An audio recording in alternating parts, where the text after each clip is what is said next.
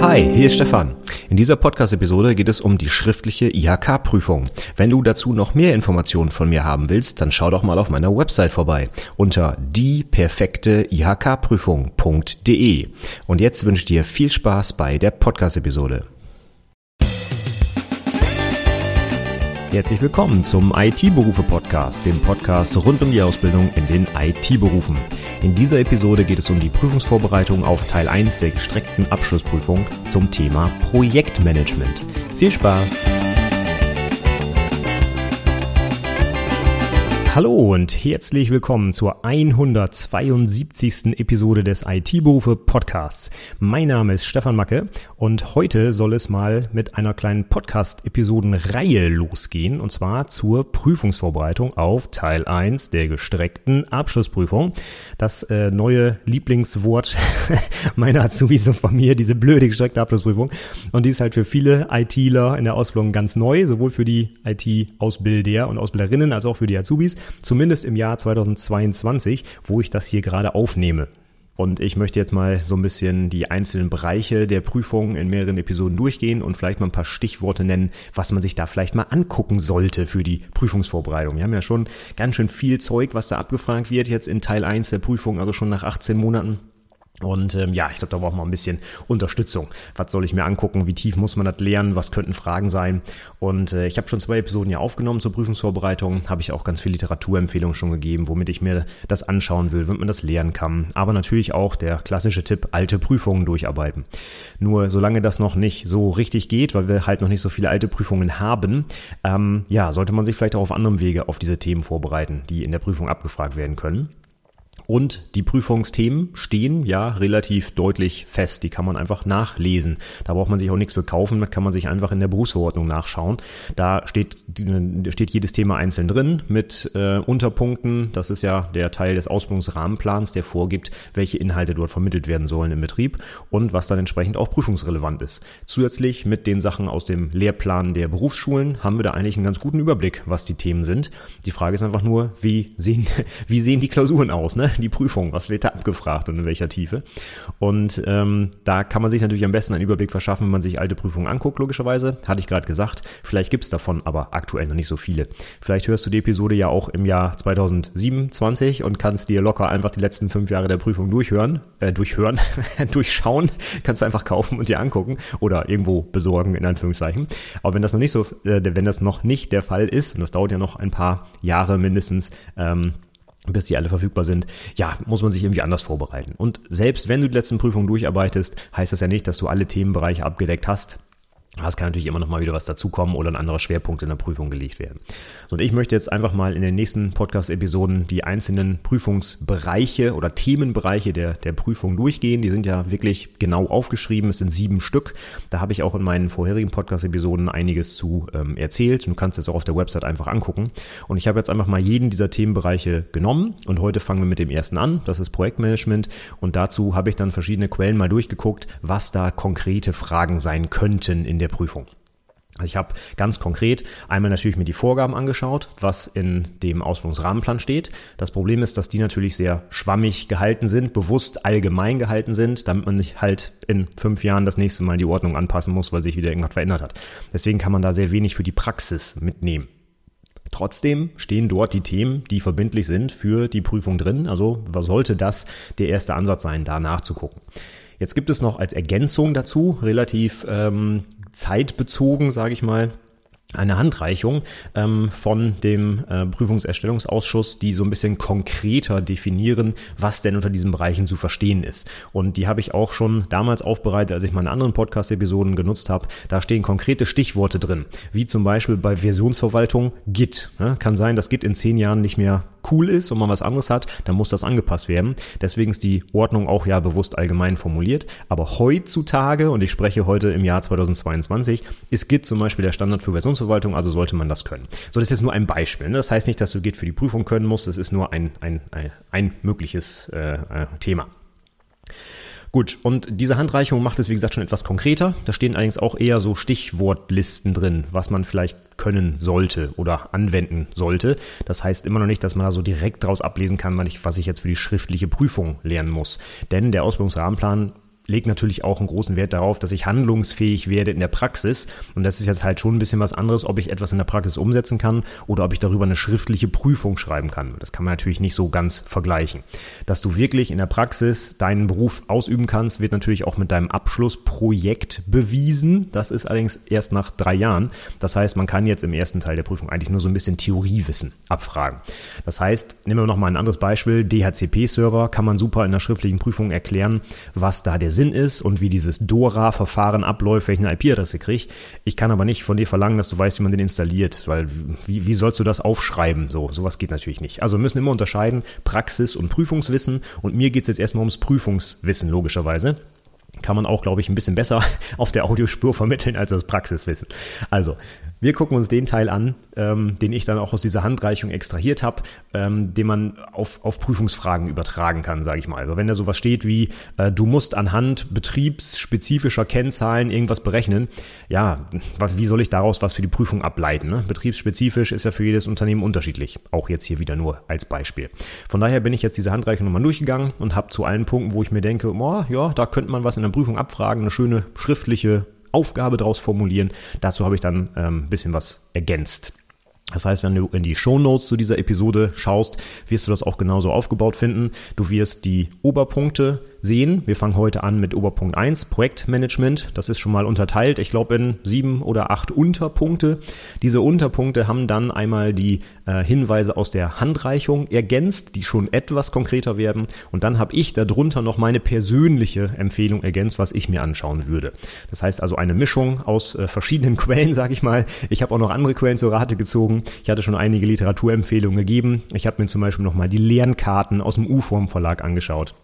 Oder auch die, äh, das Schulbuch, was ich empfohlen habe für die Lernfelder 1 bis 5 mit dem zugehörigen Arbeitsbuch. Und aus dem Europa äh, Verlag gibt's auch noch ein schönes Übungsbuch. Da habe ich auch nochmal für den Bereich jetzt mir die Sachen angeschaut. Das heißt, ich habe verschiedene Quellen zusammengetragen und einfach mal so meine Empfehlung zusammengestellt, was ich mir mindestens anschauen würde. Die Betonung liegt auf mindestens. Das ist natürlich nicht abschließend und vollständig. Das muss dir ganz klar sein. Das heißt, wenn du diese eine Episode hier hörst, heißt das nicht, dass der erste Themenbereich abgehakt ist, sondern du musst dir das natürlich auch schon nochmal angucken und auch äh, selber nochmal überlegen, was könntest du vielleicht noch ergänzen müssen. Ja?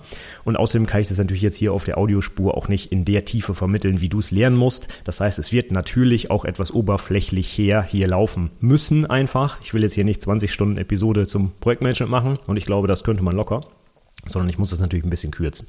Von daher, äh, nur weil du das jetzt hier anhörst, bist du jetzt nicht fit für die Prüfung. Ja, du musst noch ein bisschen selber was machen. Aber ich glaube, als Ergänzung äh, kann das nicht schaden, wenn ich mal meine Sicht der Dinge darstelle und wie ich was erklären würde und Schwerpunkte legen würde.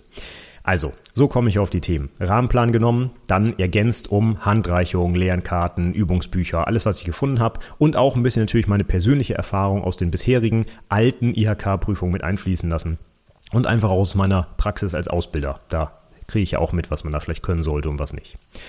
Ja, das war jetzt eine ganz lange Einleitung für die erste Episode hier. Das gleiche gilt natürlich für die noch kommenden. Da spare ich mir dann diese Erklärung und verweise einfach hier drauf. Ansonsten würde ich sagen, ja, wir steigen einfach mal ein in das erste Thema der Prüfung, nämlich Projektmanagement. Ähm, beziehungsweise, wenn man ganz genau sein will, heißt das Ding eigentlich Planen, Vorbereiten und Durchführen von Arbeitsaufgaben in Abstimmung mit den kundenspezifischen Geschäfts- und Leistungsprozessen. Wow, also sehr, sehr sperrig. Allerdings heißt der erste Unterpunkt direkt Grundsätze und Methoden des Projektmanagements anwenden. Und Überraschung, der ganze Rest, der da noch kommt, hat auch irgendwie was mit Projektmanagement zu tun. Deswegen nenne ich das Ganze etwas kürzer Projektmanagement, ja. Aber in Wirklichkeit gehen wir heute auf Punkt eins ein, nämlich dieses Plan vorbereiten, durchführen, wie ich gerade genannt habe. Okay, dann steigen wir doch da direkt mal ein. Wie gesagt, der erste Unterpunkt 1a, Grundsätze und Methoden des Projektmanagements anwenden. Da steht jetzt dann zum Beispiel in der Handreichung dazu, dass man so etwas können sollte wie initiieren, planen, steuern, kontrollieren und abschließen von Projekten nach aktuell gängigen Projektmanagement-Standards. Das fand ich schon mal sehr interessant, denn man kann jetzt in der schriftlichen Prüfung schlecht testen, ob man ein Projekt abschließen kann. Aber was man natürlich gut prüfen kann, ist, kennt man die Projektmanagement-Standards, wie heißen die, was machen die und so weiter. Und äh, da gehen dann auch meine Hinweise entsprechend in die Richtung, dass man die kennen sollte. Gehen wir aber zuerst noch mal einmal die äh, Tipps der Handreichung durch. Einmal Anwendung von Methoden, Hilfsmitteln, Techniken und Kompetenzen in einem Projekt. Dazu gehört zum Beispiel Projektplan, Meilensteine, Risikoanalyse, Standards und Normen, Projektmanagementsysteme. Dann Basiskenntnisse des Veränderungsmanagements, also Change Management und unterscheiden verschiedene Projektmanagementmethoden und Vorgehensmodelle. Zum Beispiel agiles Projektmanagement, V-Modell, Spiralmodell, Wasserfallmodell. So, das sind erstmal die, die Tipps, mit denen ich da reingegangen bin. Jetzt habe ich geguckt, was äh, würde ich darunter konkret verstehen, was verbirgt sich dahinter, was solltest du dir vielleicht für die Prüfung anschauen. Und da würde ich jetzt erstmal loslegen mit so ein paar grundlegenden Definitionen. Zum Beispiel, was ist überhaupt ein Projekt? Und ein Projekt ist ja, je nachdem, wo man guckt, äh, gibt es da unterschiedliche Formulierungen, aber grundsätzlich geht es darum, dass es etwas zeitlich befristetes ist. Eine Aufgabe, die ich nicht immer wieder mache, jedes Jahr wiederkehrend oder die äh, zehn Jahre dauert. Also doch, das kann eigentlich schon, Projekte können auch über zehn Jahre laufen, das ist nicht das Problem, sondern dass es eine einmalige Situation ist und die nicht immer wiederkehrt. Das ist eigentlich die erstmal die wichtigste Definition beim Projekt. Jetzt kann man genau, wie gesagt, wo man guckt, äh, sieht man noch ein bisschen Ergänzungen dazu. Ich habe zum Beispiel, oder ich persönlich würde es so definieren, dass es meistens auch etwas Innovatives ist, also etwas, was man vorher noch nicht so gemacht hat, also nicht zum x-ten Mal dasselbe machen, so nach dem Motto. Dann gibt es da vielleicht auch ein bisschen ein Risiko, was da dran haftet. Es könnte sein, dass das scheitert, dass ich es nicht umgesetzt bekomme. Und es sollte auch eine gewisse Komplexität haben. Das heißt, so ein Projekt, was einen Tag dauert, das ist dann vielleicht eher kein Projekt. Und was ich auch noch an verschiedenen Stellen gesehen habe, ist, dass das Projekt auch ein Projektmanagement erfordert. Was bedeutet das? Ja nun, wenn ich jetzt irgendwie alleine fünf Wochen an einer Aufgabe sitze und dann ist die fertig, dann ist das vielleicht einmalig und auch zeitlich befristet, aber ich brauche kein Projektmanagement, weil ich ganz alleine daran sitze und das irgendwann fertig habe. Und zusammen im Zusammenspiel mit dieser Komplexität ist das dann vielleicht kein Projekt mehr, weil ich halt nicht mit mehreren Leuten arbeite, keine Aufgaben abstimmen muss, äh, etc. pp. Also kein Projektmanagement brauche. Und jetzt, in, ähm, äh, um nochmal auf diese Projektmanagement-Standards zu gehen, die waren ja auch Teil der Handreichung, da gibt es dann verschiedene und ich würde jetzt mal empfehlen, dass man mindestens zwei sich anschauen sollte. Nämlich einmal die Definition nach der DIN-Norm. Ich meine, alles, was genormt ist in Deutschland, ne, kann man natürlich perfekt in Prüfungen abfragen. Und alles rund um dieses Projekt und Projektmanagement kann man da sehr schön nachschauen in der DIN-Norm. Und das ist die DIN 69901. Und da steht dann zum Beispiel die Definition eines Projekts wie folgt. Ein Vorhaben, das im Wesentlichen durch Einmaligkeit der Bedingungen in ihrer Gesamtheit gekennzeichnet ist. Oh, das ist auch schön, ne? So ganz allgemein formuliert, so alles, was ich nur einmal mache im Prinzip. Das ist dann schon ein Projekt. Und dann kommen wir aber auch schon zum zweiten Projektmanagement-Standard, nämlich Prince 2. Das hast du vielleicht auch schon mal gehört. Prince steht für Projects in Controlled Environments. Und das ist auch ein sehr gängiges Projektmanagement ähm, oder ein, ein Standard für Projektmanagement, der dann ganz viele Sachen definiert. Also was machen diese Standards überhaupt? Die legen zum Beispiel fest, welche Rollen gibt es im Projekt, was ist überhaupt ein Projekt, wie soll das Projekt durchgeführt werden, also Projektmanagement, worauf muss ich da achten, wer hat welche Aufgabe, wer macht was bis wann im Prinzip. Und das Prince 2 ist da auch sehr etabliert und ähm, könnte man sich auch mit Timer angucken. Da Prince 2 aber, wie man am Akronym schon gesehen hat, Englisch ist, wäre da das Projekt dann auch auf Englisch definiert. Und zwar a temporary organization that is created for the purpose of delivering one or more business products according to an agreed business case. Das heißt, hier geht es auch wieder darum, dass es einmalig, weil einmalig steht hier nicht explizit drin, nur temporary. Ne? Das heißt, es wird ein, einmalig für dieses Ding ins Leben gerufen und danach fällt es dann weg quasi. Also Projekt einmalig, dann ist es abgeschlossen. Aber hier ist nochmal explizit mit drin, dass es darum geht, ein Produkt zu erstellen, was auch irgendwie, das ist dann der letzte Punkt, Business Case, was uns auch irgendwie ein bisschen Geld einbringen sollte oder zumindest irgendeine Form von, von Vorteil fürs Unternehmen verschafft. Ne? Das ist also eine leicht andere Definition aus Prince 2. Trotzdem sollte man beide kennen und ich könnte mir auch vorstellen, dass es dazu dann Abfragen halt in der Prüfung gibt. Okay, wir haben jetzt also geklärt, was ein Projekt ist, irgendwas Einmaliges, was ich durchführe und wo ich irgendwie Projektmanagement für brauche. Und dann kommen wir vielleicht gleich zum nächsten Punkt. Wofür brauche ich überhaupt Projektmanagement? Naja, es gibt im Projektmanagement so ein magisches Dreieck. Und im Prinzip ist die Aufgabe des Projektmanagements genau dieses magische Dreieck so ein bisschen unter Kontrolle zu halten. Ähm, magisches Dreieck, warum heißt das so? Es gibt drei Ecken des Dreiecks, nämlich Qualität, Kosten und Zeit. Und es gibt dann immer so den schönen Spruch, hier, Qualität, Kosten, Zeit, wähl dir mal zwei davon aus, die du einhalten kannst. Und das dritte Ding, ja, da äh, musst du dann Abstriche machen quasi. Beispiel, was heißt das? Ich habe, also erstmal erklären wir kurz, was das ist. Also Qualität vielleicht, das ist so ein Begriff, den man auch öfter mal benutzt, aber was ist das eigentlich? Eine ganz kurze, einfache Definition ist, Qualität ist die Übereinstimmung mit den Anforderungen. Ich erkläre das immer so, stellen wir uns vor, was ist ein qualitativ hochwertiges Flugzeug? Und dann ist die Antwort, naja, kommt drauf an, wie man fragt. Ne? Wenn man den Passagier fragt, dann sagt der oder die, Mensch, wenn ich hier meine Beine ausstrecken kann, dann habe ich ein tolles Flugzeug. Ja? Der Pilot, dem ist das allerdings ziemlich wurscht. Der Pilot will, dass das Ding vielleicht einen tollen, keine Ahnung, Autopilot hat, dass er seine, äh, seine Sachen, die er bedienen muss, gut in der Sichtweite hat, dass er, keine Ahnung, möglichst viel unterstützt wird beim Fliegen oder weiß der Geil. Das sind ja ganz andere Anforderungen. Ne? Und die Stewardess, die hat nochmal andere Anforderungen. Die will zum Beispiel einen breiten Gang, damit dieser Wagen da immer schön durchrollen kann. Oder ich weiß es nicht. Ne? Das heißt, man sieht schon an diesem einfachen Beispiel mit dem Flugzeug, Qualität hängt davon ab, wen man fragt, weil jeder unterschiedliche Anforderungen an dieses Flugzeug hat. Deswegen kann man auch nicht sagen, Qualität ist erfüllt oder nicht, sondern es kommt immer auch auf den Blickwinkel an. Trotzdem haben wir Qualität als äh, als, als Wort, als Begriff in diesem magischen Dreieck. Das heißt, wir wollen natürlich in unserem Projekt auch qualitativ hochwertig arbeiten und die Qualität erreichen. Qualität könnte man also übersetzen mit Übereinstimmung mit den Anforderungen. Also was soll das Ding überhaupt machen? Wenn ich jetzt eine Software entwickle für einen Buchhalter, dann würde ich mir wünschen, dass die Software am Ende auch Buchhaltungsvorgänge, wie zum Beispiel Buchungssätze oder sowas, korrekt umsetzen kann und nicht irgendwie, keine Ahnung, äh, eine Registrierkasse darstellt, weil dann haben wir das Falsche programmiert. Ne? Das heißt, wir wollen natürlich das entwickeln, in diesem Fall, was der Kunde haben will, also der, dessen Anforderungen erfüllen. Das ist die Qualität. Das sollte das Ziel des Projekts sein. Aber wir sind natürlich immer eingeschränkt durch zwei andere Faktoren, nämlich die Kosten und die Zeit. Wenn wir das perfekte Programm fertig machen wollen, dann brauchen wir wahrscheinlich unendlich viel Geld und unendlich viel Zeit, weil die Anforderungen sich ja auch ständig ändern können. Ne? Da kommt ein neues Gesetz wieder dazu, dann ist das Programm schon nicht mehr perfekt, wenn es diese Gesetze nicht einhält. Ja? Das heißt, wir haben immer so ein Wechselspiel zwischen, was müssen wir tatsächlich umsetzen, wie lange brauchen wir dafür und wie teuer wird das. Und wenn ich mir jetzt überlege, wenn ich zwei davon nur auswählen kann, dann könnte das so aussehen, ich will die Qualität hochhalten und zwar in wenig Zeit dann heißt das automatisch, dass ich mehr Kosten habe. Können wir uns auch überlegen, wenn ich schneller fertig sein will, brauche ich vielleicht mehr Leute, die daran arbeiten. Mehr Leute kosten mehr Geld. Andersherum, wenn ich die Qualität äh, hochhalten will, aber ich will, dass es ähm, wenig kostet, dann wird es wahrscheinlich so rum sein, dass die Zeit dadurch verlängert wird. Denn wenig Kosten, im Zweifel setze ich nur einen Entwickler dran, ja, oder braucht dann halt fünf Jahre, anstatt drei Entwickler in einem oder so. Ne? Nur als Beispiel.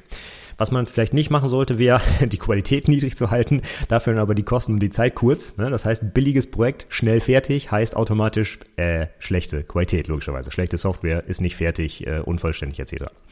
Gut, also dieses magische Dreieck, das müssen wir irgendwie im Zaume halten und dafür brauchen wir Projektmanagement.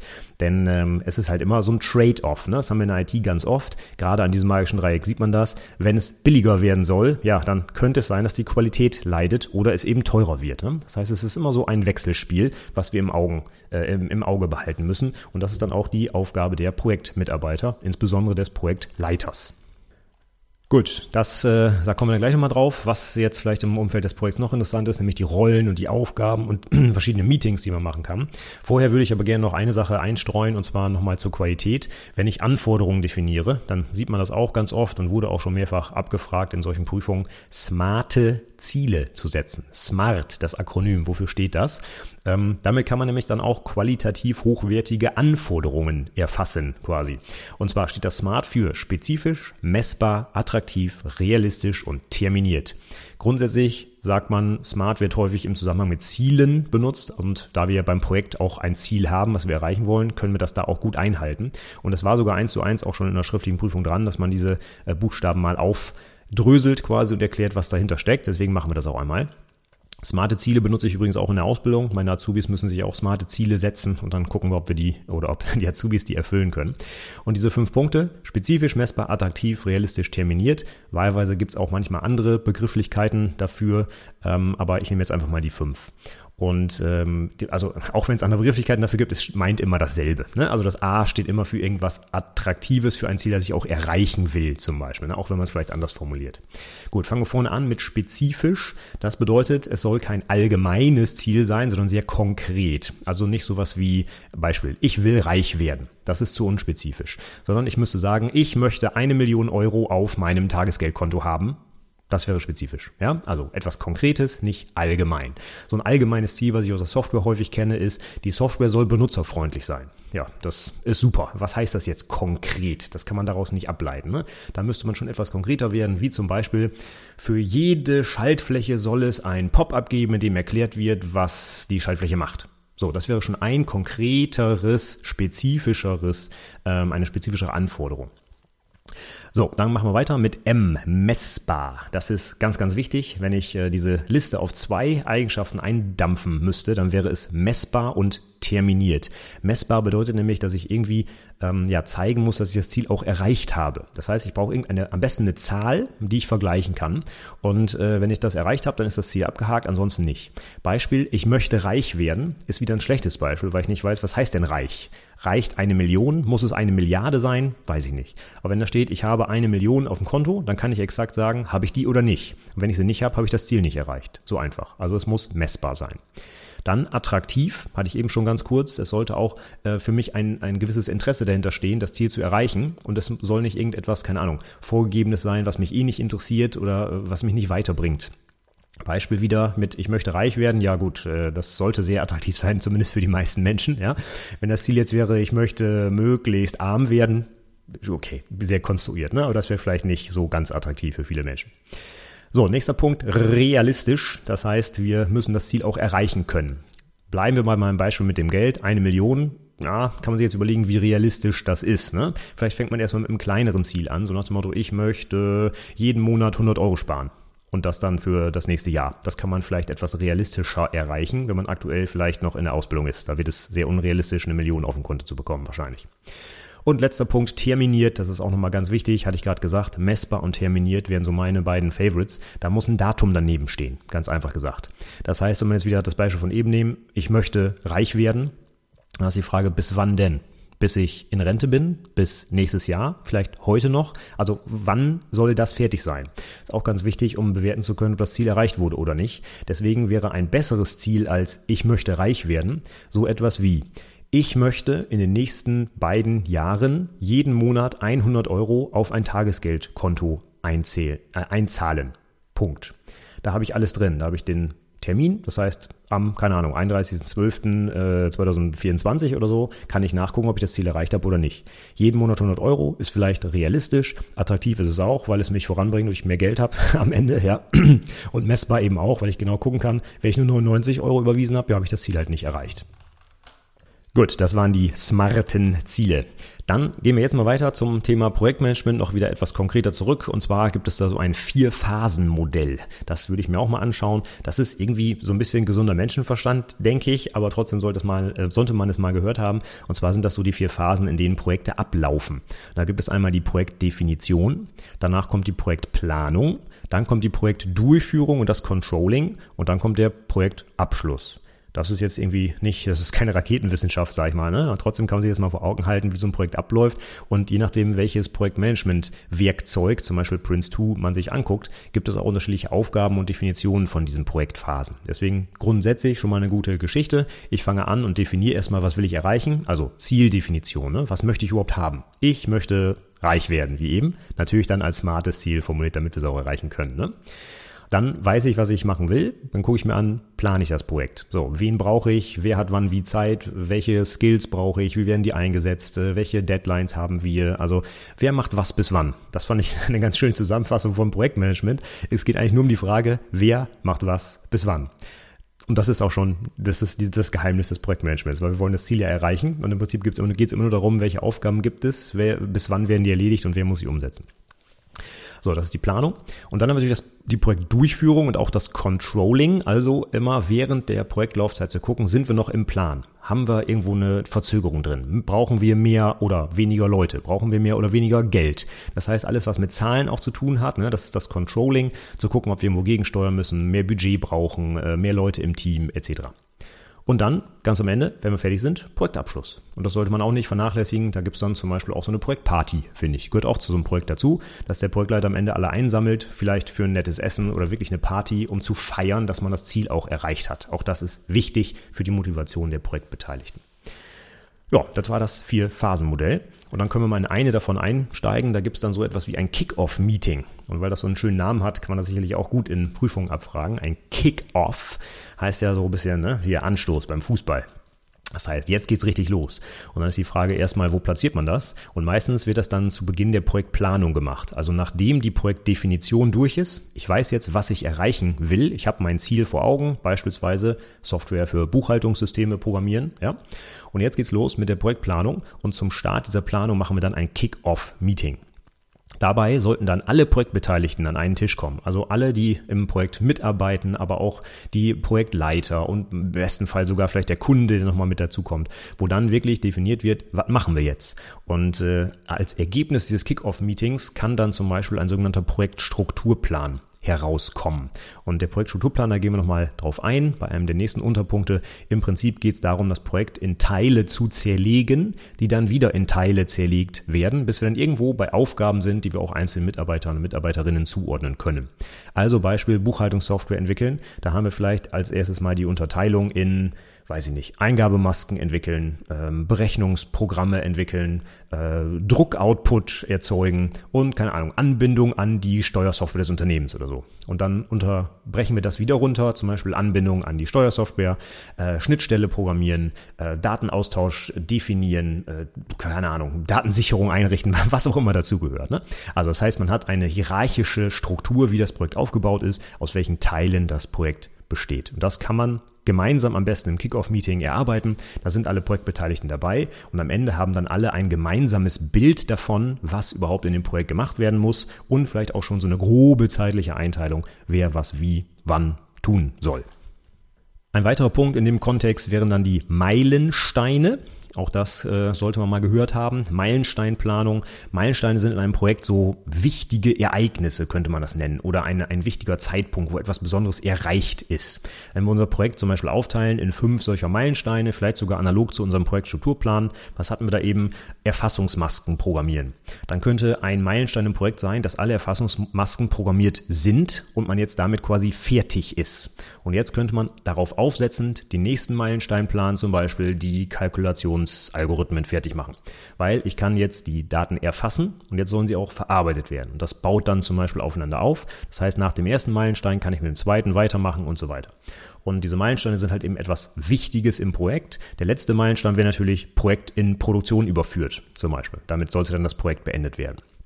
Also nichts anderes als wichtige Zwischenergebnisse in meinem Projekt. Und die können aber auch mit verschiedenen äh, Visualisierungstechniken dann dargestellt werden und auch geplant werden, also auch zeitlich und auch wer daran mitarbeiten muss, da kommen wir dann aber gleich drauf. Stichwort wäre hier zum Beispiel das Gantt-Diagramm. In einem Gantt-Diagramm kann man sehr schön Meilensteine darstellen, zum Beispiel auch im äh, Kalender. Das heißt, am 27. Februar sollen alle, äh, alle Erfassungsmasken fertig sein. Dann wäre das ein Meilenstein, der auch konkret terminiert ist. Und dann kann man auch bei seinem Projekt Controlling nachher prüfen, habe ich den eingehalten oder nicht? Haben wir einen Verzug drin? Brauchen wir länger? Was heißt das für die folgenden Meilensteine? Verzögern die sich auch? Und so weiter und so fort. Gut, und dann habe ich nochmal hier was aufgenommen, was ich auch sehr wichtig finde, Lasten- und Pflichtenheft. Das wird in vielen klassischen Projekten auch noch verwendet, auch heute noch. Ist auch nicht verwerflich, das zu machen, auch wenn man vielleicht eher agil unterwegs ist. Ganz viele Projekte arbeiten noch mit Lasten- und Pflichtenheft. Das sollte man also auch kennen. Und hier nochmal eine ganz kurze Zusammenfassung. Beide Dokumente enthalten die Anforderungen des Kunden an unsere Software. Das Lastenheft wird aber vom Auftraggeber geschrieben. Das heißt, der Kunde sagt, was er gern haben möchte. Und das ist eher fachlich getrieben. Das heißt, unser Buchhalter sagt zum Beispiel, ich brauche eine Software, die äh, fachlich korrekt und auch rechtlich korrekt Buch, Buchungssätze verarbeiten kann. So, ganz konkret. Ne? Da sagt er mir aber natürlich nicht, dass das in der Datenbank soll und welche Version und welche Programmiersprache ich nutze, sondern wirklich nur, was seine fachlichen Anforderungen sind. Deswegen schreibt er dieses Lastenheft und legt mir das dann als Auftragnehmer, zum Beispiel als Softwareentwickler, auf den Tisch. Und jetzt ist es mein Job, daraus das sogenannte Pflichtenheft zu machen. Das heißt, ich nehme die Anforderungen des Kunden aus dem Lastenheft und übersetze die in konkrete technische Lösungsvorschläge. Das heißt, Lastenheft hat den Fokus auf die Problemstellung, Pflichtenheft hat den Fokus auf die Lösung. Das heißt, das wird auch nicht vom Auftraggeber, also vom Kunden erstellt, sondern von mir als Auftragnehmer, von mir als Entwickler, als IT-Unternehmen, als der, der es umsetzt. Da schreibe ich jetzt auf, wie gedenke ich denn die Anforderungen des Kunden umzusetzen? Also, welche Programmiersprache nehme ich? Welche Version? Welche Datenbank? Wie sieht das Sicherungskonzept aus? Was ist mit der Authentifizierung und so weiter? Ganz konkrete technische Vorschläge. Und dieses Pflichtenheft, das ist jetzt auch das Interessante, was wir in der Prüfung immer sagen und schreiben müssen, ist auch Vertragsbestandteil. Das heißt, wenn ich jetzt den Auftrag von meinem Kunden annehme und sage, yo, ich liefere dir das, dann unterschreibe ich in Anführungszeichen nicht sein Lastenheft, sondern das Pflichtenheft. Das heißt, dagegen kann der Kunde am Ende prüfen, ob ich alles umgesetzt habe. Wenn im Pflichtenheft drin steht, es gibt diese Maske mit grüner Überschrift und wenn ich auf diesen Button klicke, passiert folgendes, dann kann der Kunde das am Ende nehmen, prüft das und wenn der Button, oder was habe ich gerade gesagt, nicht grün ist, sondern blau, dann ist das Pflichtenheft nicht erfüllt und dann muss er mir auch kein Geld zahlen. Jetzt mal ganz, ganz äh, weit runtergebrochen. Ähm, so wäre das quasi. Alles, was im Pflichtenheft steht, ist Vertragsbestandteil und dagegen nimmt der Kunde mir am Ende das Produkt ab. Ne? Deswegen ist das deutlich wichtiger als ein Lastenheft. Okay, kurz und knackig zusammengefasst, was brauche ich für die Prüfung? Lastenheft kommt vom Auftraggeber, Pflichtenheft kommt vom Auftragnehmer und ist Vertragsbestandteil. Das ist im Prinzip alles, was man wissen muss. Gut, dann kommen wir gleich nochmal auf die Vorgehensmodelle zu sprechen. In einigen davon gibt es aber eine Besonderheit, die man schön visualisieren kann, und zwar den sogenannten kritischen Pfad. Den solltest du auch schon mal gehört haben. Der kritische Pfad, das ist der ja, Pfad durch deine Projektaufgaben der Reihe nach, in, äh, in dem der Gesamtpuffer null ist. Oh, was heißt das jetzt? Stellen wir uns unser Projekt vor. Wir haben eben diesen Projektstrukturplan grob kennengelernt, wo wir unsere Aufgaben runterbrechen. Und jetzt wollen wir die auch in eine zeitliche Reihenfolge bringen. Es gibt ja bestimmte Abhängigkeiten in unserem Projekt. Ich kann zum Beispiel schlecht eine ähm, boah, keine Ahnung, ich kann zum Beispiel nicht programmieren, etwas aus der Datenbank zu holen, wenn ich noch gar keine Datenbank habe, logischerweise. Dann ne? muss ich erstmal die Datenbank erstellen. Das heißt, allein diese beiden Aufgaben wären ja schon in eine zeitliche Abhängigkeit zu bringen. Erst Datenbank erstellen, dann programmieren, dass ich was draus lesen kann quasi. So, und jetzt können wir uns vorstellen, dass wir das gesamte Projekt so aufbauen, dass es immer diese Abhängigkeiten gibt, zeitlicher Natur zum Beispiel. Und das würde jetzt bedeuten, bei diesem einfachen Beispiel, wenn es länger dauert als erwartet, die Datenbank zu erstellen, kann ich auch erst später anfangen, die Zugriffe zu programmieren, logischerweise. Ne? Wenn der Datenbankadministrator jetzt äh, einen Tag krank ist, dann kann der Entwickler erst einen Tag später anfangen, die Datenbank anzubinden, weil die ist halt nicht vorher da. Ja? Und das ob das äh, Auswirkungen hat oder nicht, das wird halt durch diesen Puffer bestimmt. Manchmal hat man Aufgaben, die äh, können theoretisch auch ein bisschen später anfangen und der Rest des Projekts ver äh, verzögert sich allerdings nicht. Das Beispiel mit der Datenbank war jetzt ein Gegenbeispiel. Ne? Wenn der Datenbank-Admin länger braucht, kann der Programmierer erst später anfangen. Das heißt, wenn der DBA einen Tag krank ist, wird das Gesamtprojekt einen Tag länger dauern, weil der Entwickler einfach nicht vorher anfangen kann. Bei anderen Sachen ist das nicht so. Ne? Wenn jetzt der Programmierer vielleicht die Oberflächen gestaltet, während der Datenbankadministrator noch die Datenbank einrichtet, dann gibt es da vielleicht gar keine zeitliche Abhängigkeit und dann ist es mir auch egal, ob der DBA einen Tag krank ist. Das ist, interessiert den Entwickler dann nicht. Ne? So, und jetzt interessiert uns natürlich als Projektleitung äh, und als Kunden vor allem auch in unserem Projekt, gibt es irgendwelche Aktivitäten, die eine krasse Verzögerung zur Folge hätten wie das Beispiel mit der Datenbank. Ja? Dann guckt man sich genau diesen Pfad durch das Projekt an. Aha, Datenbank erstellen, Datenbankzugriff programmieren, die hängen voneinander ab. Wenn ich dazwischen keinen Puffer habe, bedeutet das, wenn der DBA länger braucht, verzögert sich das gesamte Projekt, weil alle folgenden Aktivitäten von der einen abhängen. So, und jetzt kann ich durch meinen Pfad durch das Projekt, wo ich auch Sachen parallel bearbeiten kann, nacheinander bearbeiten muss oder wie auch immer, kann ich jetzt so einen Pfad ableiten, wo eben dieser gesamte Puffer null ist. Das bedeutet, wenn sich irgendeine der Aktivitäten auf diesem Pfad verlängert, verlängert sich auch das Projektende. Deswegen ist das der kritische Pfad. Denn wir wollen ja immer pünktlich fertig werden und immer wenn es länger dauert, kostet uns das Geld und logischerweise Zeit. Das heißt, wir wollen sehen, ob wir auf diesem kritischen Pfad sind oder nicht. Und diesen Pfad kann man jetzt auch in äh, Visualisierungstechniken für die Projektplanung sehr gut darstellen. Deswegen sollte man den äh, kennen. Also kritischer Pfad, Gesamtpuffer ist null. Sobald sich eine Aktivität verschiebt, verschiebt sich das gesamte Projekt. Gut, gehen wir später nochmal darauf ein, ganz konkret beim Gantt-Diagramm und beim Netzplan. Da kann man das nämlich sehr schön dran sehen. Wir sind aber immer noch bei Oberpunkt 1a und hier steht noch was zum Thema Vorgehensmodelle. Und da möchte ich auch noch mal kurz drauf eingehen, weil die sollte man auf jeden Fall kennen. Zumindest sollte man sie nennen können. Und ich hatte sie vorhin schon mal erwähnt. Es gibt so die klassischen Vorgehensmodelle, so nennt man die. Das ist das Wasserfallmodell, das V-Modell, das Spiralmodell. Und es gibt auch die agileren oder agilen Vorgehensmodelle, beispielsweise Scrum, Kanban und Extreme Programming. Die werden teilweise sogar explizit so genannt in der Handreichung, in der Handreichung zur, ähm, zum Ausführungsrahmenplan. Deswegen würde ich mir die wirklich auch im Detail anschauen. Ähm, können wir hier jetzt nicht machen, sonst brauche ich noch länger.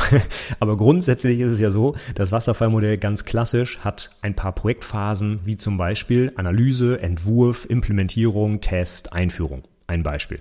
Je nachdem, welche Wasserfallmodelle man sich anguckt, sind auch manchmal sieben Phasen. Manchmal sind Rücksprünge erlaubt, also vom Entwurf wieder zurück in die Analyse oder auch nicht. Das kommt immer ganz darauf an, welche Version man sich anschaut von diesem Wasserfallmodell.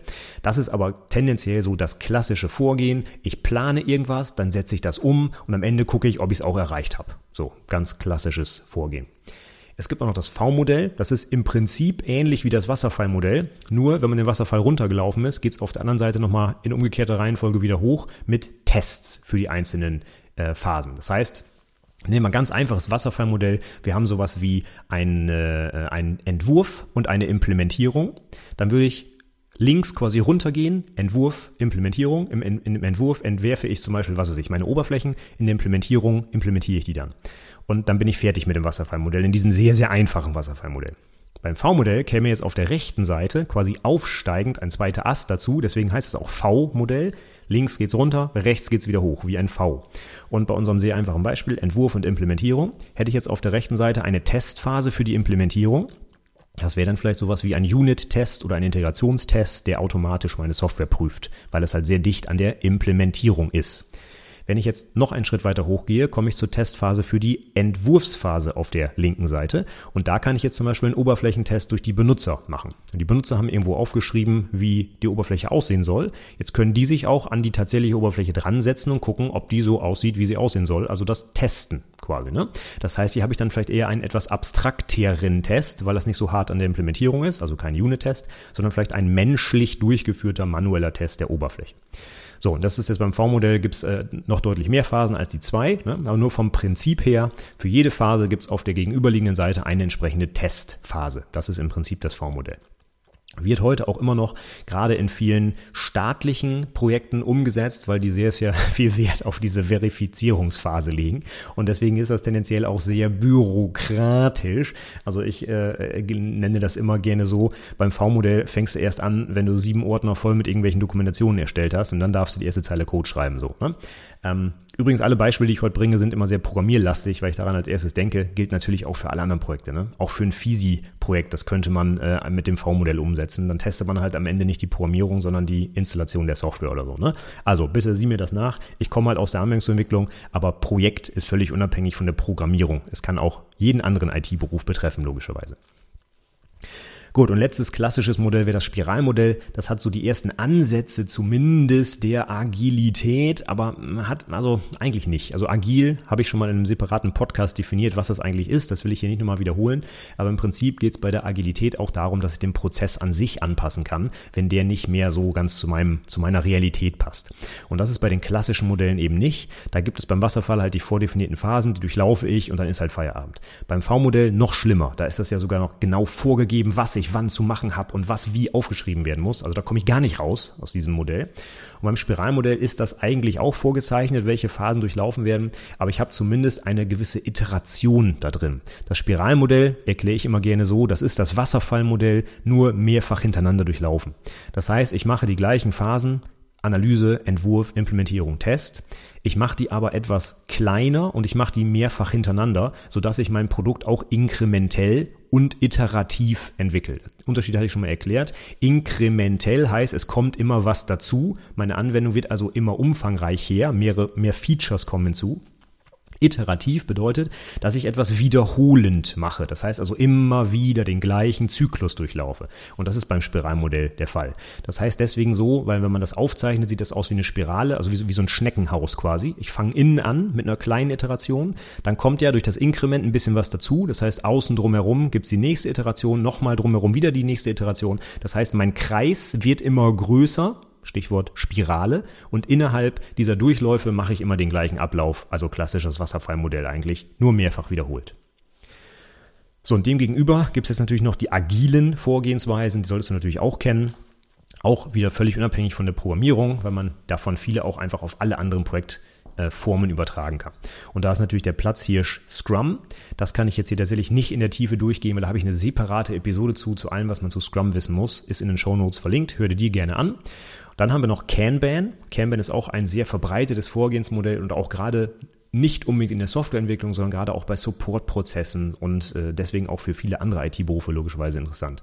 Gehen wir später aber nochmal drauf ein, gerade bei der Visualisierungstechnik, dem Kanban-Board, worauf man da achten sollte. Und letzter Punkt, der aber wirklich jetzt für Programmierprojekte dann eher geeignet ist, das Extreme Programming. Und aus dem Extreme Programming gibt es auch ganz, ganz viele konkrete Techniken, die man im Alltag anwenden kann. Die haben da ihren Ursprung, wie zum Beispiel Test-Driven Development oder Pair Programming oder die 40-Stunden-Woche, ja, dass man keine Überstunden machen soll. Also ganz viele konkrete Sachen, die man auch für den Entwickleralltag mitnehmen kann. Und das kann man jetzt halt dann eher schlecht auf andere Projektformen übertragen, weil das halt sehr viele Vorgaben wirklich zur Programmierung macht. Und das kann man halt nicht so eins zu eins übernehmen. Aber Scrum und Kanban sind wirklich völlig allgemeingültige Vorgehen für beliebige Projekttypen. Das muss man nicht auf Programmier- oder Entwicklungsprojekte äh, anwenden. Man kann das auch auf ganz andere Projekte anwenden. So, die sollte man auf jeden Fall gehört haben und da empfehle ich dir dringend, hör dir mal meinen Podcast zum Thema Scrum an. Da gehe ich das Ding im Detail komplett durch. Gut, das waren jetzt meine Punkte erstmal zum Oberpunkt 1a. Du siehst, das ist allein schon zum ersten Unterpunkt äh, ziemlich viel Zeug, was wir hier gemacht haben. Also Grundsätze und Methoden des Projektmanagements haben wir abgehakt. Jetzt kommen wir zu 1b. oh Gott, oh Gott. Auftragsunterlagen und Durchführbarkeit des Auftrags prüfen. Insbesondere im Hinblick auf rechtliche, wirtschaftliche und terminliche Vorgaben und den Auftrag mit den betrieblichen Prozessen und Möglichkeiten abstimmen. Das heißt, nur die Überschrift dieses Punkts geht bei mir schon über zwei Zeilen. Also das ist, das ist verrückt. Ja? Ähm, trotzdem weiß man jetzt nicht so richtig, was sich dahinter verbirgt. Und äh, das wird durch die Handreichung etwas klarer, nämlich Beachten der Voraussetzungen im eigenen Arbeitsumfeld. Das ist jetzt wieder bewusst schwammig, glaube ich, aber der nächste Unterpunkt ist ein bisschen konkreter. Definieren von Aufgaben, Rollen und Verantwortlichkeiten für alle Projektbeteiligten, zum Beispiel Projektauftraggeber, Projektleiter, Projektsteuerkreis, Projektmitarbeiter. So, da wird es jetzt etwas konkreter. Und meine Tipps dazu wären jetzt, schau dir unbedingt den Begriff der Stakeholder an. Was ist ein Stakeholder?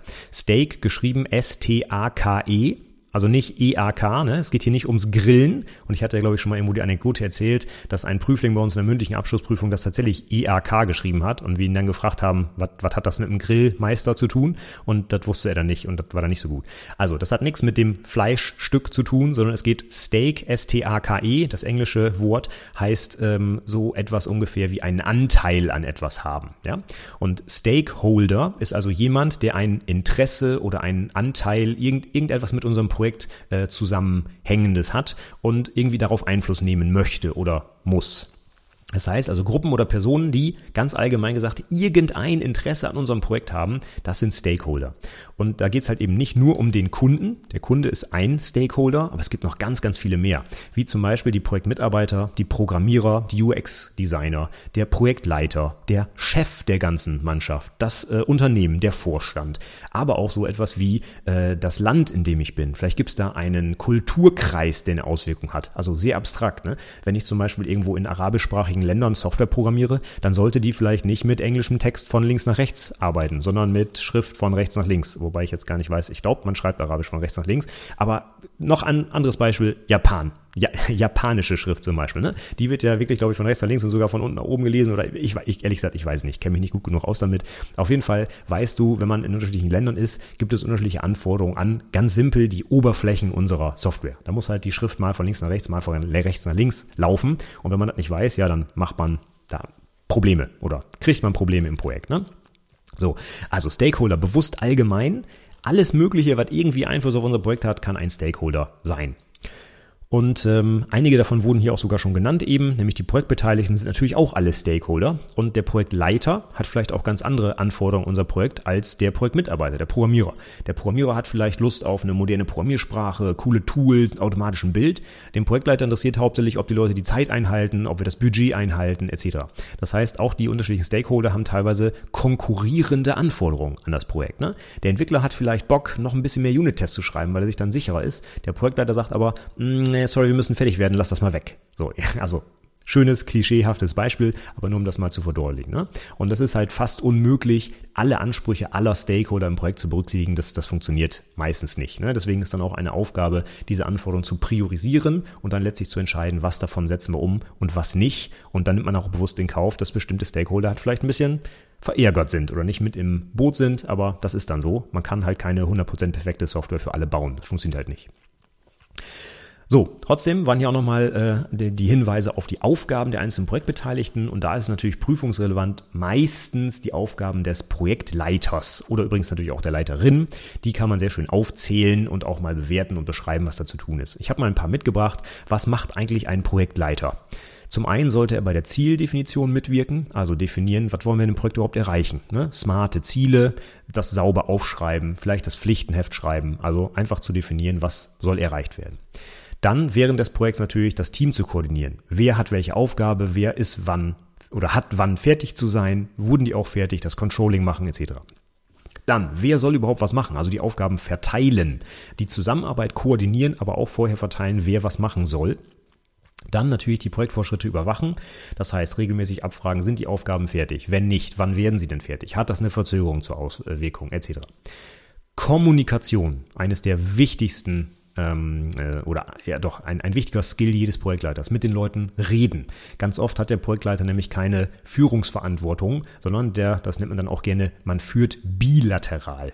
Das heißt, ich stehe nicht hierarchisch über meinen Mitarbeitern, weil ich deren Chef bin quasi. Ich kann denen nichts ich kann die nicht anweisen, irgendwas zu tun. Ich bin nicht der Chef, sondern ich bin quasi ein Peer, ein Gleichrangiger, habe nur die Rolle des Projektleiters. Und das ist halt sehr, sehr schwierig, denn ich würde den Leuten gerne sagen, was sie machen sollen. Ich kann es aber nicht, weil ich nicht der Chef bin. Deswegen muss ich ganz viel über Kommunikation lösen. Ne? Nett und freundlich sein, fragen, trotzdem aber auch bestimmt sagen, so, jetzt mach mal fertig, wir müssen vorankommen. Also das ist eine besondere Herausforderung eines Projektleiters, außerhalb dieser Hierarchie des Unternehmens trotzdem solche Weisungen zu geben. Das ist nicht einfach. Dann Projektcontrolling macht der Leiter auch. Muss natürlich gucken, haben wir es eingehalten, sind wir noch im Budget, haben wir mehr ausgegeben als geplant oder vielleicht weniger. Das sind alles Dinge, die ähm, laufend im Projekt geprüft werden müssen. Dann nicht zu vergessen Dokumentation, zum Beispiel Protokolle von Besprechungen, Anforderungsänderungen irgendwo schriftlich festhalten, sich irgendwas gegenzeichnen lassen, Beispiel Pflichtenheft oder sowas. Ne? Das ist auch eine ganz wichtige Aufgabe. Aufwandsschätzung, natürlich wichtig, wenn wir wissen wollen, ob wir noch fertig werden oder nicht, verzögert sich das Projekt. Dafür müssen wir wissen, wie lange brauchen wir denn überhaupt noch. Und das muss irgendwer schätzen. Das macht meistens auch der Projektleiter, zumindest mit oder er betreut das oder fasst das zusammen. Dann ganz wichtige Aufgabe, die Ergebnisse auch bei dem sogenannten Lenkungsausschuss. Bei uns heißt das zum Beispiel der PLA, Projektlenkungsausschuss, gibt es für alle wichtigen Projekte. Und da sitzt dann zum Beispiel der Auftraggeber geht drin, aber auch der Chef, äh, der da mal drauf guckt, Kunden. Ähm, das kann man beliebig zusammensetzen, wird dann zum Beispiel auch durch die einzelnen Vorgehensmodelle wie Prince2 definiert, wer wo zu sitzen hat. Und äh, da wird dann entschieden, zum Beispiel, ob das Projekt verlängert werden soll, ob mehr Geld bewilligt wird und ähm, ob bestimmte Funktionen rausgenommen werden, weil sie zu umfangreich sind oder was auch immer. Immer wenn etwas entschieden werden muss, macht das der Lenkungsausschuss. Dafür muss aber informiert werden, was überhaupt zu entscheiden ist. Und das ist dann die Aufgabe des Projektleiters. Also ganz blöd gesagt, Präsentationen halten. Wo stehen wir? Wie, wie ist das Projekt Rot, Grün, Gelb? So nach dem Motto, ja, geht es noch weiter? Sind wir im Plan oder nicht? Also wichtige Aufgabe hier Kommunikation, in diesem Fall Präsentation der Ergebnisse beim Ausschuss aber auch sowas wie Konflikte eskalieren. Das wäre auch im Lenkungsausschuss korrekt aufgehoben, wenn wir irgendwie zwei konkurrierende Meinungen haben. Ich will das mit Java machen. Nein, das muss aber mit C-Sharp gemacht werden. Da muss vielleicht irgendwo entschieden werden, wie wir diesen Konflikt beheben. Und das sollte dann der Projektleiter mitnehmen in den Lenkungsausschuss zum Beispiel. Und zum Schluss, wenn das Ding fertig ist, Projektabschlussbericht erstellen, wäre vielleicht auch ganz nett. Einfach mal zusammenfassen, was haben wir erreicht, wie ist dann tatsächlich das Budget ausgefallen, wann waren wir fertig, was waren die Probleme, Lesson learned, was kann man alles draus ziehen. Das macht der Projektleiter auch, geht in die äh, Richtung wie eben Dokumentation. So, das kann man jetzt für jeden der genannten Bereiche der Rollen im Projekt machen. Ich habe es jetzt mal auf den Projektleiter bezogen. Du kannst dir auch die anderen ähm, äh, Rollen im Projekt angucken und dann auch solche Aufgaben definieren. Aber Projektleiter ist am wahrscheinlichsten, dass das mal abgefragt wird. So, dann äh, wäre es das zu dem Unterpunkt. Dann kommen wir zu 1c. Zeitplan und Reihenfolge der Arbeitsschritte für den eigenen Arbeitsbereich festlegen. Gut, hier wird es jetzt etwas konkreter. Definieren und Festlegen von Arbeitspaketen und Abhängigkeiten. Erleichterung der Planung und der Fortschrittskontrolle durch Aufteilung des Arbeits- bzw. Projektverlaufs in überprüfbare Etappen mit Zwischenzielen. Ha, unsere Meilensteine von eben. Ne? Umsetzung der Arbeitspakete in konkrete Handlungen und Messen anhand von Prüfkriterien und Ableiten einer Prognose für den weiteren Fortschritt bzw. den Endtermin. Also gucken, sind wir noch im Plan, werden wir rechtzeitig fertig. Ne? Und das werde, würde ich jetzt ganz gern konkretisieren, diese allgemeinen Punkte, durch drei Unterpunkte, und zwar ein sogenanntes Ticketsystem, ein Netzplan und ein Gantt-Diagramm. Ticketsystem ist so ein Ding, das hast du vielleicht sogar in deinem Unternehmen schon selber im Einsatz. Du kriegst vielleicht sogar deine Aufgaben darüber zugeteilt. Was, was ist das für ein Ding? Das ist meist eine Online-Anwendung, eine Web-Anwendung, wo halt Tickets, ob man sie jetzt Issues oder Aufgaben oder Tasks oder was auch immer nennt, in den meisten Fällen halt eben Tickets, zugewiesen bekommt, wo halt Aufgabenbeschreibungen drinstehen. Das heißt, da steht jetzt drin, hier, wir brauchen eine neue Datenbank mit äh, diesen drei Tabellen und diesen Spalten. So ganz konkret als technisches Ticket. Und in diesem Ticketsystem kann ich diese Aufgaben jetzt verwalten. Ich kann sie priorisieren. Ich kann sie Leuten zuweisen. Ich kann gucken, wie der Fortschritt ist. Das heißt, man kann vielleicht sogar noch eine Arbeitszeiterfassung da dranhängen und so weiter. Und so ein Ticketsystem ist deswegen sehr wichtig, weil es genau diese Aufgaben übernimmt. Ich kann die Aufgaben im Projekt verteilen. Ich kann die Beteiligten koordinieren. Ich kann zum Beispiel einen Workflow definieren. Nachdem das Ticket bei der Datenbankabteilung war, muss es in die Entwicklungsabteilung und danach in die Testabteilung. Also auch solche Sachen kann ich da festlegen. Ich habe natürlich eine Bearbeitungshistorie. Leute können Kommentare an die Tickets schreiben. Ich habe das und das gemacht. das Problem ist aufgetreten. Für die Zukunft merken wir uns. Punkt, Punkt, Punkt und so weiter. Das ist auch gleich ein wichtiger weiterer äh, Faktor, nämlich die Dokumentation kann ich in so einem Ticketsystem auch machen. Ich kann genau als Entwickler zum Beispiel festlegen, wann habe ich was gemacht und warum, welche Entscheidung habe ich getroffen und dann kann ich später in das Ticket wieder reinschauen und kann mir das nochmal durchlesen. Und was ich auch machen kann fürs Projekt Controlling natürlich wichtig, Auswertung. Ne? Wie viele Tickets sind noch offen? Wie ist die Gesamtschätzung äh, der ganzen Tickets? Wie viele Stunden, wie viele Tage brauchen wir noch, bis wir fertig sind? Wer hat wie viele Tickets bearbeitet und wer hat das vielleicht nicht gemacht? Wobei, das darf man nicht auswerten, das wäre eine Überwachung der Mitarbeiter, ja, aber man könnte das ja auswerten auf einer etwas äh, anonymisierten Form. Sowas wie, wir haben noch 27 Tickets offen, in der letzten Iteration haben wir äh, 23 davon bearbeitet, aber 14 sind immer noch offen. Oder ich weiß nicht. Ne? Solche Zahlen kann man natürlich auch gut aus so einem technischen System ableiten. Das wären jetzt so die Aufgaben und äh, Vorteile des Ticketsystems, könnte ich mir auch gut als Prüfungsfrage vorstellen. Und dann haben wir noch zwei konkrete Visualisierungstechniken, um Projektabläufe darzustellen. Und das sind der Netzplan und das Gantt-Chart oder das Gantt-Diagramm. Netzplan ist etwas, was so gut wie in jeder Prüfung irgendwie dran kam, die ich in den letzten Jahren gesehen habe, weil man das so schön zeichnen kann. Wenn du das jetzt gerade nicht vor Augen hast, da sind so kleine Rechtecke, wo die Aufgaben drinstehen und dann gibt es da den sogenannten frühesten und spätesten Anfangs- und Endezeitpunkt, einen Gesamtpuffer und einen freien Puffer. Wenn dir das was sagt oder das schon mal irgendwo gesehen hast, dann weißt du jetzt, was der Netzplan ist. Und das Ding würde ich mir rauf und runter angucken, weil das ist halt so eine schöne Prüfungsaufgabe. Da kann man vorgefertigte Netzpläne bekommen, die man ausfüllen muss oder muss selber einen erstellen oder man muss den kritischen Pfad finden oder oder oder. Also es gibt so viele schöne schriftliche Aufgaben und das kann ich jetzt hier auch im Podcast nicht im Detail erklären, wie man den zeichnet. Das musst du dir einfach angucken. Ne? Schau dir mal ein paar Aufgaben an oder suche nach Netzplan und da findest du einen Riesenhaufen an Möglichkeiten, wie du das mal selber üben kannst. Auch in der Literatur, die ich schon für Prüfungsvorbereitung empfohlen habe, sind auch ganz viele Aufgaben zu Netzplänen drin. Also von daher, das Ding musst du dir angucken. Und was man da jetzt ähm, eigentlich immer wissen muss, ist, wie der aufgebaut ist. Du hast deine, deine Aufgaben, die du runterbrichst in eine zeitliche Abhängigkeit. Das heißt, du sagst, welche Aufgabe muss nach welcher anderen stattfinden, weil die darauf aufbaut. Mein Beispiel von eben, ne? Oberflächen kann ich erst bauen, wenn die Datenbank steht als Beispiel. Ja? Ich kann aber auch Sachen parallelisieren und im Netzplan kann ich jetzt vor allem diese ganzen zeitlichen Sachen eintragen. Also wann ist der früheste, späteste Anfangszeitpunkt, wann kann ich frühestens damit starten oder eben spätestens und wann ist das Ding zu Ende, frühestens oder spätestens. Und daraus berechnen kann ich dann so etwas wie einen Puffer, Gesamtpuffer und freien Puffer. Auch das hier führt im Detail jetzt zu weit, das kannst du dir besser auf so einem Netzplan mal angucken. Das lässt sich ziemlich einfach ausrechnen dann, die einzelnen Felder. Du musst das einfach ein paar Mal machen und dann kriegst du das sicherlich hin. Und dann kann man an diesem Netzplan hervorragend den kritischen Pfad sehen. Musst du nämlich im Prinzip nur den Pfad durch den Netzplan angucken, wo der Puffer null ist. Das war ja die Definition des kritischen Pfads. Und dann zeichnest du den ein und bist fertig. Also, das ist ein super Prüfungsding. Deswegen wird das auch immer wieder abgefragt. Von daher, angucken, machen, machen, machen. Das wäre meine äh, zentrale Empfehlung dazu. Und dann haben wir noch dann das Gantt-Diagramm. Das ist eine andere Form der Visualisierung für Projektabläufe. Wenn du da jetzt nichts vor Augen hast, das ist im Prinzip das Ding, was aus Microsoft Project rauspurzelt. Ja? Das ist meistens auch farblich gestaltet. Der Netzplan ist eher so schwarz-weiß. Dann habe ich ja so ein paar Kästen, ein paar Pfeilen dazwischen. Und ein Gantt-Diagramm ist jetzt so aufgebaut im Prinzip wie eine Art Balkendiagramm. Ähm, Das geht übrigens äh, üblicherweise von oben nach unten und ich habe hier auch einen Zeitstrahl und auf diesem Zeitstrahl werden jetzt meine Arbeitspakete hintereinander angeordnet. Äh, beim Netzplan habe ich zwar auch eine zeitliche Komponente, aber da steckt jetzt weniger sowas drin wie am 31. März sind wir fertig, sondern steckt halt sowas wie nach 57 Tagen sind wir fertig. Da sind also keine Zuordnung zu einem Kalender drin, sondern einfach so Dauern in Tagen zum Beispiel. Und beim Gantt-Diagramm kann man das aber auch hervorragend eben auf einen Kalender legen. Das heißt, ich sehe auch, wann, an welchem Tag bin ich wirklich fertig und nicht nur nach wie vielen Tagen. Ne?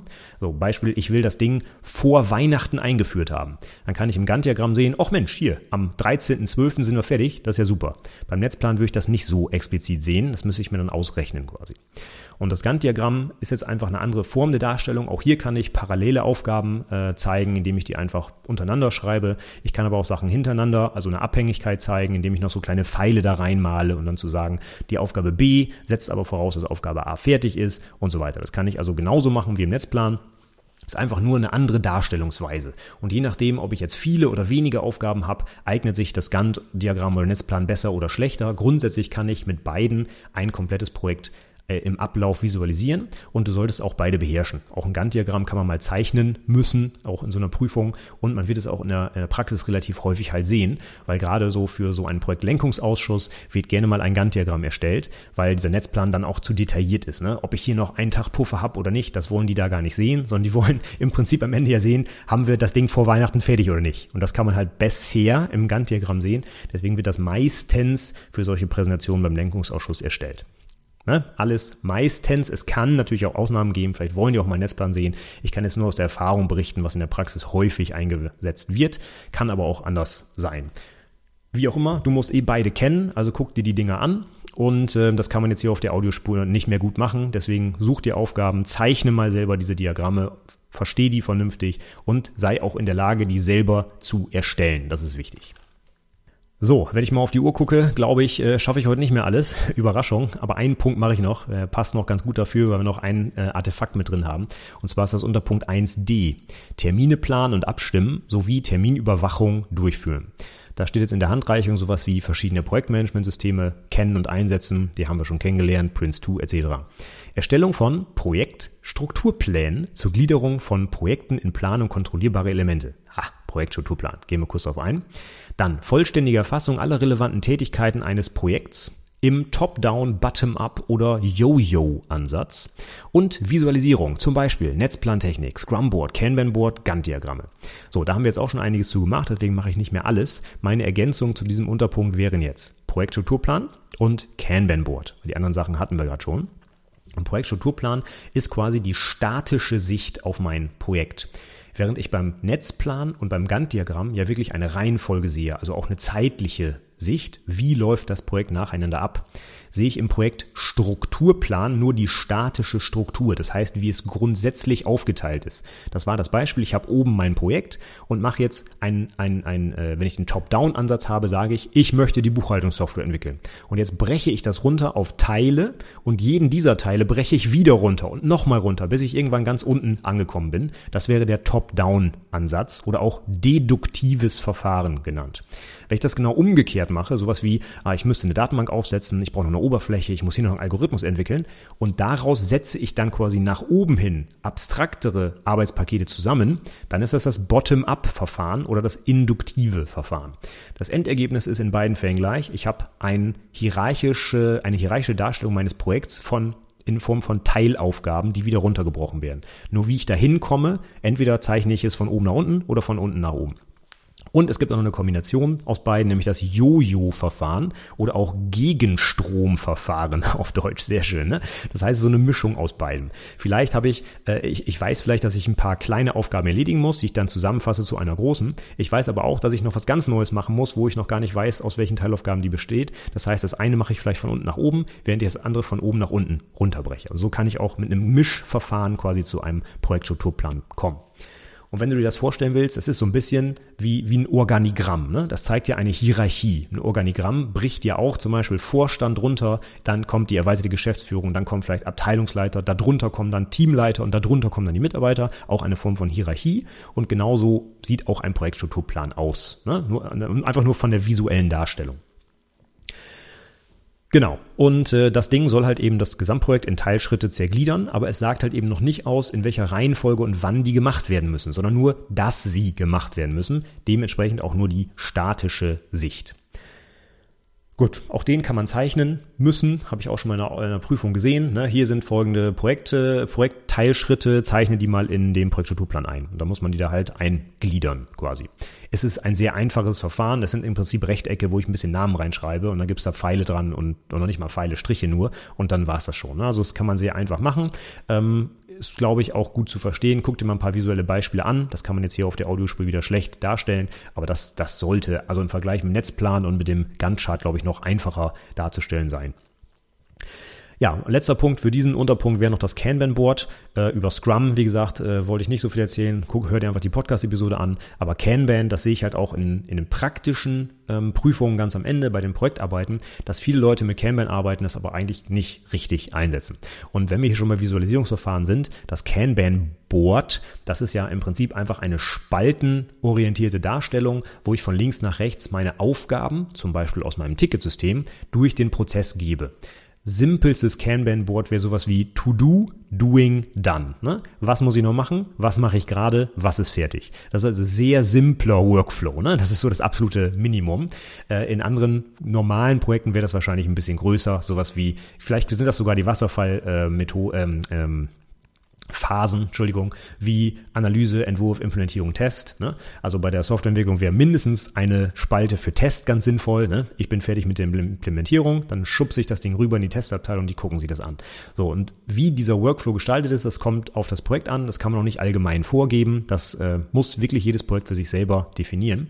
Was aber ganz wichtig ist an diesem Board, ist, das soll die Funktionsweise von Kanban darstellen. Denn bei Kanban geht es nicht darum, dass Leute Aufgaben zugeteilt bekommen, sondern dass sie sich selber Aufgaben nehmen. Denn bei Kanban habe ich ein Pull-Prinzip und kein Push-Prinzip. Und deswegen ist es auch so wichtig, dass ich diese Spalten sauber modelliere und dass sie eine Überschrift haben, und zwar das WIP-Limit, WIP, für Work in Progress. Denn was ein ganz, ganz wichtiger äh, ein ganz wichtiges Ziel von Kanban ist, Flaschenhälse zu erkennen. Wenn ich jetzt zum Beispiel wie gerade zwei Spalten habe, Implementierung und Test, und ich sehe in der Implementierung habe ich zehn Tickets, im Test aber nur eins, dann merke ich irgendwie, da habe ich ja ein Ungleichgewicht. Ne? Das könnte jetzt sein, dass unsere Entwickler überfordert sind, dass sie viel zu viel zu tun haben für zu wenig Leute oder sonst irgendwas. Ne? Und das will Kanban visualisieren. Das ist Ziel dieses Prozesses. Ich möchte Flaschenhälse erkennen, damit ich dann etwas dagegen tun kann. Zum Beispiel könnte ich sagen, oh, ich habe zu wenig Entwickler, ich brauche noch einen zweiten. So, ganz, ganz simpel gesagt. Ne? Und deswegen muss jede Spalte so ein VIP-Limit haben. Das ist eine Zahl, die kennzeichnet, wie viele Aufgaben sich maximal in dieser Spalte befinden dürfen. Und wenn das VIP-Level 2 ist, weil, jetzt mal ganz einfach gesagt, weil ich zwei Entwickler habe. Ich habe aber drei Tickets in der Spalte. Was bedeutet das jetzt? Das bedeutet, dass mindestens ein Entwickler an zwei Aufgaben gleichzeitig arbeiten muss, äh, arbeiten muss, ne? Weil sonst können da keine, könnten da keine drei Tickets drin liegen. Und das würde mir jetzt aufzeigen, dass das vielleicht irgendwie nicht ganz so optimal ist. Aber wenn er jeden Tag immer zwischen zwei Aufgaben hin und her springen muss, dann macht er vielleicht keine von beiden richtig. Beide dauern insgesamt länger, Qualität sinkt, wie auch immer. Ne? Wichtig ist, dass ich jetzt erstmal sehe, dass ich zu viele Tickets in dieser Spalte habe und jetzt muss ich tätig werden, etwas tun. Und bei ganz vielen Kanban-Boards, die ich dann sehe, fehlt dieses VIP-Limit. fehlt dieses VIP-Limit. Und das ist äh, nicht gut, weil dann ist eigentlich der Kern des ganzen Prozesses nicht eingehalten. Und wenn wir jetzt zum zweiten Prinzip kommen, nämlich dem Pull-Prinzip, dann können wir auch sehen, wie jetzt der Prozess arbeitet. Wenn ich jetzt in meiner Entwicklungsspalte, wo das VIP-Limit 2 ist, nur ein Ticket habe, dann heißt das, da wird gerade zu wenig gemacht. Das heißt, ein Entwickler darf jetzt hergehen und sich ein nächstes Ticket in diese Spalte ziehen. Er kann jetzt entscheiden, oh, ich bin fertig, ich habe ein Ticket rübergegeben in den Test, das heißt, ich habe jetzt hier quasi eine Lücke in der Spalte, also gehe ich jetzt her und ziehe mir aktiv ein Ticket rüber, ich entscheide jetzt, was als nächstes gemacht wird, um diese Spalte quasi wieder aufzufüllen. Ne? Da kommt jetzt also keiner und sagt, du musst jetzt dies und das machen, sondern eben Pull-Prinzip. Erst wenn ich fertig bin, ziehe ich mir das nächste Ding nach. Und auch dadurch wird nochmal sehr schön so etwas wie ein Flaschenhals sichtbar. Ne? Wenn zum Beispiel in der Test Spalte jetzt nur ein Ticket liegen darf, Beispiel, weil wir nur einen Mitarbeiter haben, dann darf da erst ein Ticket wieder reinkommen, wenn die Spalte leer ist. Das heißt, erst wenn der Tester sein Ticket abgearbeitet hat, darf er sich das nächste Ticket pullen. Dafür muss er in die Entwicklungsspalte. Da kann er sich natürlich nur eins wegpullen, wenn da auch eins liegt. Aber erst wenn er das da weggepullt hat, darf auch der Entwickler wieder sein nächstes Ticket reinpullen, weil sonst würde er sein VIP-Limit von zwei in der Entwicklungsspalte ja überschreiten. Und dadurch werden nochmal krass Flaschenhälse sichtbar. Denn wenn der Tester jetzt überhaupt nicht hinterherkommt und nie seine Tickets quasi frei macht, ja, dann kommt der Entwickler nicht hinterher, weil er darf sich ja nicht ziehen, weil er noch ein Ticket liegt, das nicht getestet werden kann. Und dadurch wird sehr, sehr schnell sichtbar, wo wir in unserem Prozess Probleme haben, wo wir vielleicht aufstocken müssten oder den Prozess anders definieren müssen. Gut, das zum Thema Kanban Board. Auch dazu kann man sicherlich noch mehr sich angucken, auch zu den Prinzipien, zu Vorgehensweisen. Ich habe das mal auf das Kanban Board reduziert. Aber Projektstrukturplan, Kanban Board, beide Sachen, die du dir angucken solltest, auch für die Prüfung und auch sogar für die Praxis. Da wird man sie sicherlich auch häufiger mal wiederfinden. Okay, so, jetzt habe ich äh, jetzt schon die Stundenmarke geknackt und ich habe noch nicht mal die Hälfte der Themen durch. Das wird dann wohl eine längere Reihe werden. Heute haben wir auf jeden Fall die Unterpunkte 1a, b, c und d besprochen und beim nächsten Mal geht's dann weiter mit Probleme analysieren und als Aufgabe definieren sowie Lösungsalternativen entwickeln und beurteilen. Eieiei, also sehr abstrakt geht's mal wieder weiter. Ich mache für heute erstmal Schluss. Äh, wir hören uns dann beim nächsten Mal wieder. Und du siehst, es ist ganz schön viel Zeug, was du dir angucken musst. Deswegen meine Empfehlung, fang früh genug an, dich vorzubereiten. Ähm, die gilt weiterhin. Das wird nochmal bestätigt durch die Episode, mit der ich hier heute angefangen bin. Gut, ich wünsche dir auf jeden Fall jetzt schon mal viel Erfolg bei deiner Prüfung und bei der weiteren Prüfungsvorbereitung. Ähm, ich sage schon mal danke, dass du mir heute so lange dein Ohr geliehen hast. Wenn du dir die konkreten Inhalte und Themen und auch die Links zu den äh, äh, erwähnten Episoden, zum Beispiel zu Scrum und zum Agilen Manifest anschauen willst, dann guck einfach in die Show Notes. Die findest du wie immer unter itberufepodcast.de slash 172 für die 172. 172. Episode, die das hier heute war. Ich hoffe, es hat dir ein bisschen Spaß gemacht und bringt dir auch ein bisschen was für die Prüfungsvorbereitung. Würde mich freuen, wenn wir uns wieder hören. Und das ist am einfachsten, wenn du den Podcast einfach abonnierst. Ob jetzt bei Apple Podcast, bei Amazon, bei Spotify. Ich bin überall. Du kannst mich einfach abonnieren und kriegst dann jederzeit die Episoden natürlich kostenfrei und zeitgerecht geliefert auf dein Handy zum Beispiel oder wo auch immer du das hier hörst. Und als letzter Tipp, äh, es geht ja heute um die Prüfungsvorbereitung und ich habe gerade für die Prüfungsvorbereitung auf Teil 2 ganz, ganz, ganz, ganz, ganz viele Tipps per E-Mail vorbereitet. Die kannst du einfach einfach abonnieren, wenn du auf itberufepodcast.de slash newsletter gehst. Alles komplett kostenfrei und du kriegst das genau zeitgerecht für deine Prüfungsvorbereitung dann in dein Postfach. Wenn du darauf keine Lust mehr hast, kannst du es auch jederzeit abbestellen. Aber wenn du einmal drin bist, wird das System dich automatisch zum Beispiel ins dritte Lehrjahr hochstufen und dann starten wir in die Prüfungsvorbereitung für die Abschlussprüfung. Das heißt, ich habe wirklich eine Ausbildungsbegleitung über die ganzen drei Ausbildungsjahre fertiggestellt. Die gibt's auch nicht auf der Website, sondern nur per E-Mail. Von daher melde dich gerne an, wenn du daran Interesse hast. itberufepodcast.de slash newsletter. So, das soll's für heute sein. Ich sage nochmal vielen Dank fürs Zuhören und bis zum nächsten Mal. Tschüss.